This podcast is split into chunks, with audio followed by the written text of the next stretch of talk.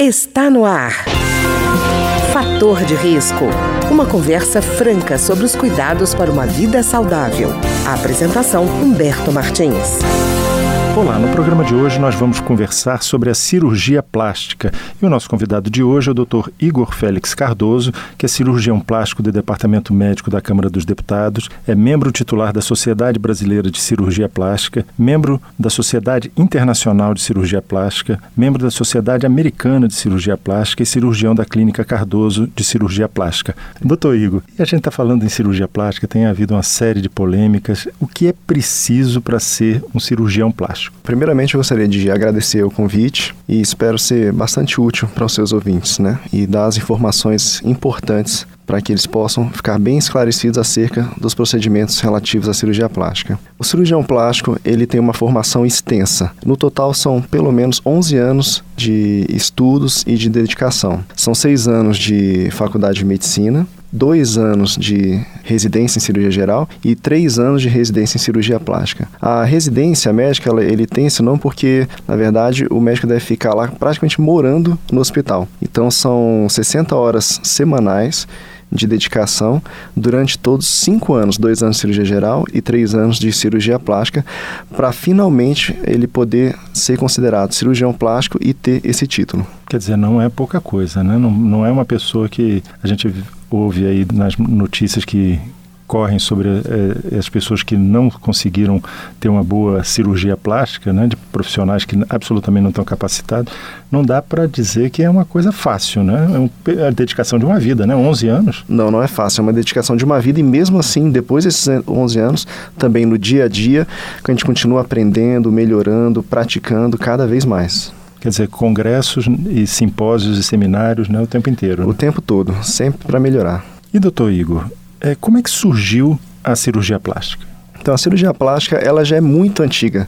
Tem relatos de procedimentos de cirurgia plástica de mais de dois mil anos antes de Cristo na Índia que é o retalho que a gente chama de retalho indiano, que ele era usado para reconstruir o nariz de pessoas que eram punidas por algum motivo. Na época eles retiravam o nariz das pessoas e se fazia esse retalho que chama hoje retalho indiano, hoje é o, é o retalho nasogeniano. Então, desde essa época já se faz cirurgia plástica, mas ela se consolidou como especialidade depois da Primeira Guerra Mundial. Então, na Primeira Guerra Mundial, que era as guerras da, de trincheiras, havia muitos ferimentos com perda de substância e a partir daí é que foi como os médicos começaram a tratar essas feridas, essas perdas de massa massa óssea, de tecidos de pele, gordura. Então, a partir desse conhecimento que foi se adquirindo, é que foi surgindo essa especialidade de cirurgia plástica. Quer dizer, a cirurgia plástica ela surge como uma cirurgia reparadora, né? Primeiro. Sim. Hoje a gente tem muita noção da cirurgia plástica estética, né? Isso. E como é que se houve essa diferenciação? Isso, o cerne da cirurgia plástica, a essência da cirurgia plástica é a cirurgia plástica reparadora. Por exemplo, na cirurgia de, de queimados, no tratamento dos queimados, na, no, nas pessoas que nascem com algumas alterações, por exemplo, a fenda lábio-palatina, que é o que se chama de lábio leporino, uhum. é, pessoas que, que têm traumas, que de face ou de, de membros. Então, daí surge a cirurgia plástica. E como eu falei, a partir dos conhecimentos adquiridos, esses conhecimentos de manipulação de tecidos foram passados também para a cirurgia estética.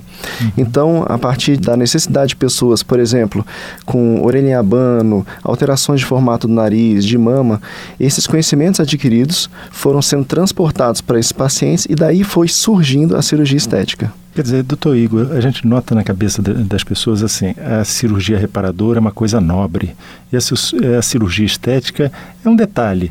E não é bem isso, né? Para quem faz, por exemplo, o senhor estava falando de orelha de abano, quer dizer, a autoestima da pessoa também é uma coisa importante, né? É, isso é uma coisa que a gente nota muito no consultório, né?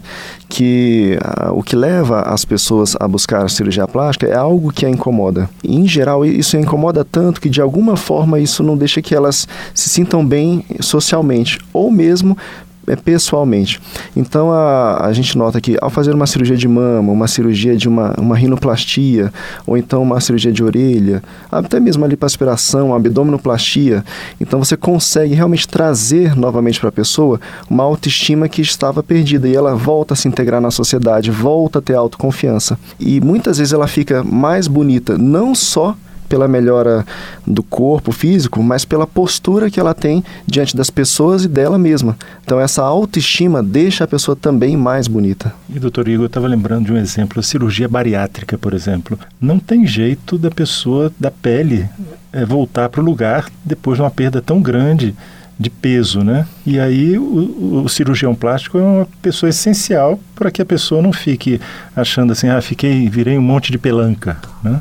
Exatamente, a cirurgia bariátrica ela é uma, um ótimo exemplo disso. Depois que a pessoa engordou muito e passou muito tempo assim, a pele perde muito da sua sustentação. Quando ela emagrece bastante, perde muitos quilos, 50, 60 quilos, esse excesso de pele não consegue ser, ser consertado, vamos dizer assim, você não consegue melhorar isso aí, a não ser com a cirurgia plástica. E esse é um excelente exemplo de como que as pessoas melhoram depois da cirurgia plástica. Então elas já ficam melhor após a cirurgia bariátrica, já se sentem melhor, mas elas querem mais, então elas já estão com a autoestima melhor e aí com a cirurgia plástica, você tira o excesso de pele, você volta a dar formato no corpo, essa pessoa pode usar novamente roupas de banho, ela pode circular normalmente na, na sociedade, se sentindo bem e plena. Então, é excelente exemplo em que apenas a cirurgia pode trazer novamente a pessoa à situação normal. Eu imagino até uma pessoa que, vai, que tem a recomendação de cirurgia bariátrica porque tem síndrome metabólica, ela deve até pensar, se não existisse a cirurgia plástica,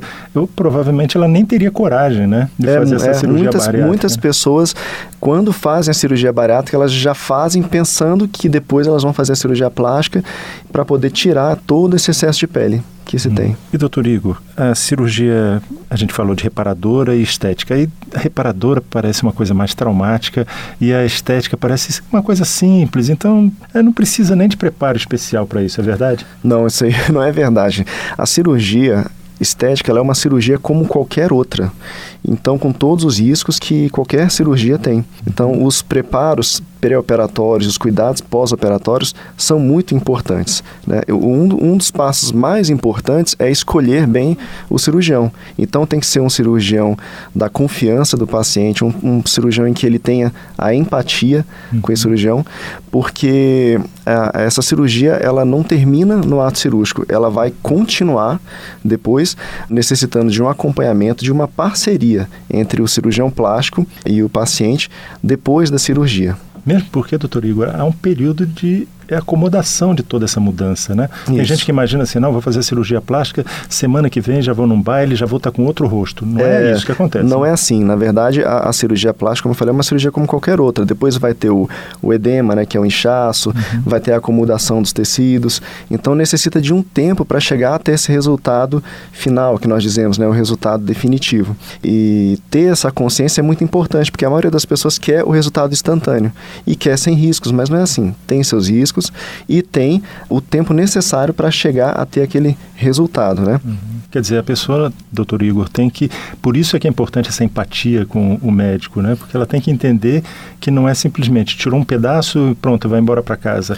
Ela é isso. todo um processo em que antes é. há uma empatia com o médico e depois há sempre uma consulta a esse mesmo médico, né? Exatamente, há um acompanhamento pós-operatório. E nesse ponto é muito importante para a satisfação do paciente que ele tenha consciência da expectativa dele. Então ele deve ter uma expectativa, antes de tudo, realista. Saber o que realmente a cirurgia plástica pode oferecer no caso dele. Por isso que a primeira consulta ela é muito importante. Então é ali que vai se estabelecer essa relação médico-paciente. É na primeira consulta também que o, o, o médico vai fazer a, várias perguntas, por exemplo, da história do paciente, das cirurgias prévias que ele teve, das medicações que usa, se tem alergia ou não a algum medicamento.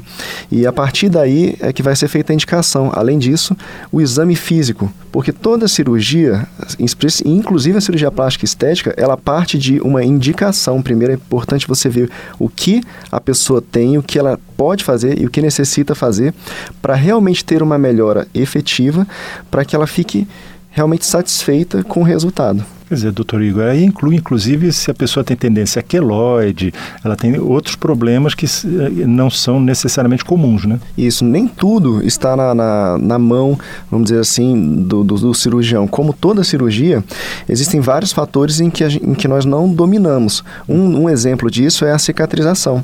Então, o que a nossa parte, é, como médico cirurgião plástico, é fazer todo o possível com técnica, com os cuidados pós-operatórios, para que a cicatrização fique a melhor possível para aquela pessoa. E doutor Igor, que cuidados o senhor acha que é importante ter antes de uma cirurgia. Nós estamos falando que é uma cirurgia, quer dizer, não é uma brincadeira. Né? Exatamente. Então, o principal é fazer, como eu falei, uma história clínica bem uhum. feita, né? Os exames pré-operatórios, então são feitos exames de sangue, exames de urina e sempre um parecer também cardiológico, pra, especialmente para cirurgias maiores, que é uma avaliação com o cardiologista que vai ver os, os é, a partir de todos os dados, inclusive de exames cardiológicos, qual é o risco da cirurgia. E essa cirurgia só é feita se o risco-benefício valer a pena. Então isso é fundamental no pré-operatório. E doutor Igor, outra coisa que eu vejo tratado com muita banalidade é o local onde é realizada a cirurgia plástica Dá a impressão de que qualquer local pode ser está uh, habilitado para receber uma cirurgia plástica. É isso mesmo? Não, isso não, não é assim. Na, é, na verdade, o ideal é que a cirurgia plástica seja feita ou em um ambiente hospitalar ou em clínica credenciada.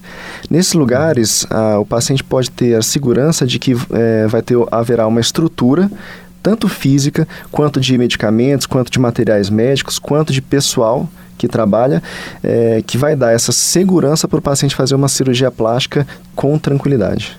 Doutor Igor, e esses procedimentos chamados minimamente invasivos? O nome já sugere assim que é, o risco é pequeno, que existe algum tipo de facilidade. Eles também são objeto de cuidados? Na verdade, esses procedimentos são chamados minimamente invasivos, mas eles podem ter complicações como qualquer outro procedimento. Então, é por isso que é importante, nesses casos, procurar ou um cirurgião plástico habilitado ou uma dermatologista para fazer esses procedimentos e no ambiente correto. Por quê? Porque esses profissionais, eles têm toda uma formação para isso. Tem o conhecimento anatômico, o conhecimento técnico, o conhecimento também do produto, que é muito importante, e também muito importante é reconhecer qualquer tipo de complicação ou intercorrência que esses procedimentos possam ter e saber tratá-los.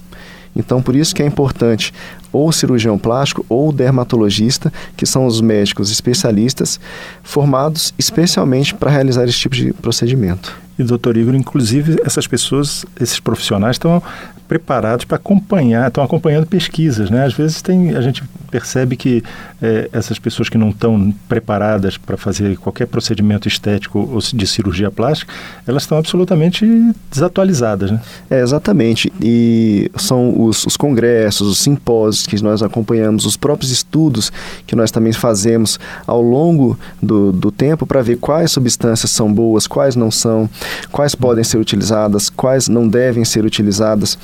E, e isso aí é o que ajuda a minimizar o risco desses procedimentos. Então, é, eles têm uma, uma grande chance de trazer um benefício para o paciente, que o paciente fique bem satisfeito, mas desde que seja feito com pessoas capacitadas.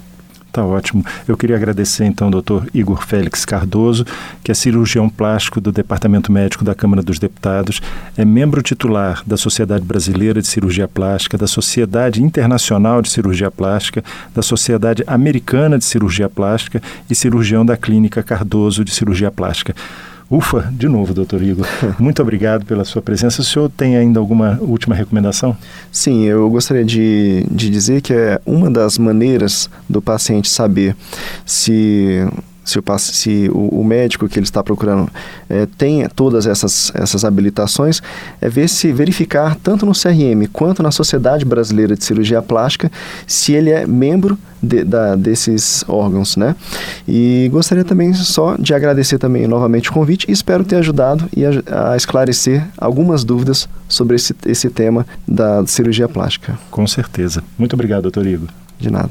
O programa de hoje teve trabalhos técnicos de Ricardo Coelho. Se você tem alguma sugestão de tema ou comentário sobre o programa de hoje, basta enviar uma mensagem para o endereço eletrônico programa fator de risco, tudo junto, arroba gmail.com. Até o nosso próximo encontro. Fator de risco, um programa com dicas para melhorar a saúde. Uma produção da Rádio Câmara, transmitida por emissoras parceiras de todo o Brasil.